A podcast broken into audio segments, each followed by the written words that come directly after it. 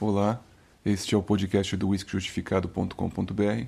Eu sou o Guga Mark e hoje vamos falar da degustação de um whisky single malt maravilhoso, muito conhecido, muito encontrado nos Dutch Freeze pelo mundo. É o Dalmore Valor. O que esperar da degustação desse whisky?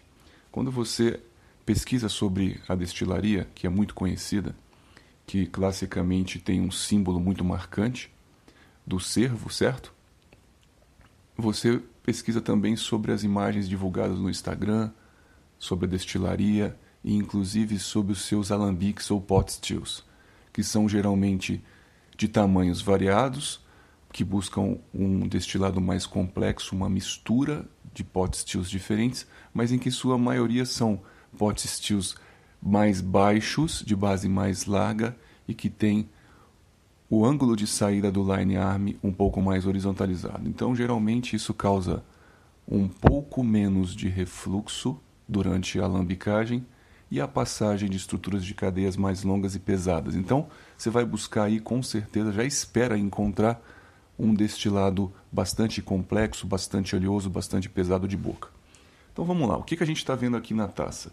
A gente percebe principalmente um destilado de coloração mais escura, um aspecto bem licoroso, tá? Uma coloração caramelo ou que lembra um pouquinho um chá preto, é um pouco mais escuro. A coroa de lágrimas que forma realmente é uma coroa com gotas numerosas, tá? que tem bastante viscosidade e você percebe que as gotas são um pouco mais rápidas descendentes.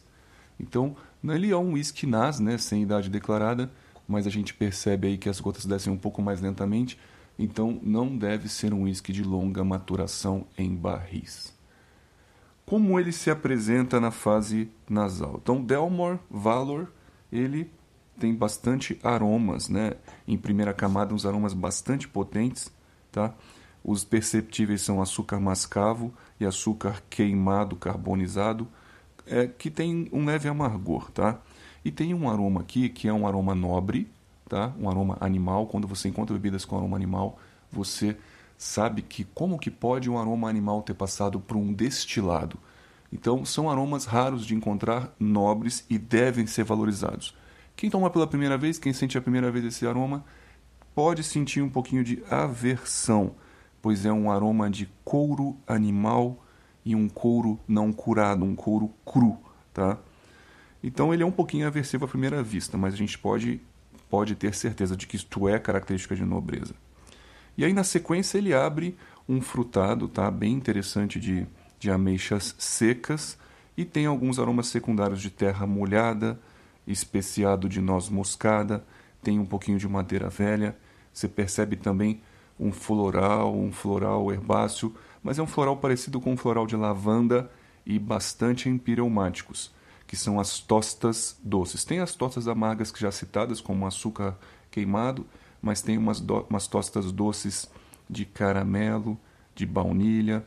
Você percebe também um pouquinho de coco queimado e vem também um cacau ou chocolate escuro, chocolate amargo, né, dark, dark chocolate, né? Em última camada, você percebe sim um álcool, ele é minimamente perceptível e ele está associado a uma pimenta que também acaba jogando um pouquinho essa percepção alcoólica para cima. Essa especiaria pimenta, ela potencializa o aroma alcoólico, que é perceptível, mas não é agressivo, tá? E tem um toque mineral salgado. Vamos ver então como é a boca do Dalmor Vela. Saúde. Ó, em boca você percebe que ele realmente é encorpado, oleoso, pesado, tá? E a correspondência à complexidade nasal é muito grande. Então ele é, ele tem uma excelente correspondência nasal bucal, tá? Principalmente dos sabores, mantendo, mantendo um resumo daquele licoroso doce e das tostas. Então é, ele é espesso, oleoso, tá? É bastante persistente, sua finalização de boca é é com a persistência gustativa alta, tá? E o retrogosto café e tostas, café e tostados, tá? É, ele deixa um residual de boca bastante oleoso, amanteigado, untuoso e aí na fase bucal ele já não tem aquela presença alcoólica tão perceptível. Tem uma presença? Tem, mas não é agressivo e não é tão pungente perceptível. Tá? É bem interessante, tá? É um whisky bem marcante. Os aromas dele de couro cru são simplesmente maravilhosos. São aromas animais que são muito buscados em outras bebidas, como os vinhos, por exemplo. Tá? Muitas vezes você busca no vinho aroma animal, inclusive de estrebaria. E aqui este whisky ele é marcante porque ele tem esse aroma animal de couro cru, como uma cela é, equina recém-comprada para você. Isso lembra. Então ele é um whisky que poeticamente você poderia prová-lo. Eu aconselho a prová-lo é, à beira de um estábulo ou acabar de arriar um animal. Você está pronto para sair. Você também pode pensar que você pode harmonizá-lo com um charuto ou com um cigarro de palha e você não vai se arrepender.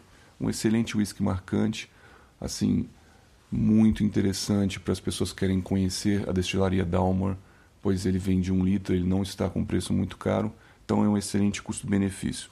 E em nossa nota geral, o Dalmor Velor recebeu 3.5 estrelas de 5. Muito obrigado. Até o próximo podcast do whiskyjustificado.com.br. Espero que vocês tenham gostado da degustação do Dalmor Valor e hoje também trouxemos um pouquinho de história para a gente começar a raciocinar como é o formato, a altura do alambique, a saída do braço de, de lime, se ele é mais verticalizado ou mais horizontalizado, e o que traz isso de característica para a bebida em relação à oleosidade, complexidade e o geral do peso da bebida. Foi um prazer estar com vocês e até a próxima.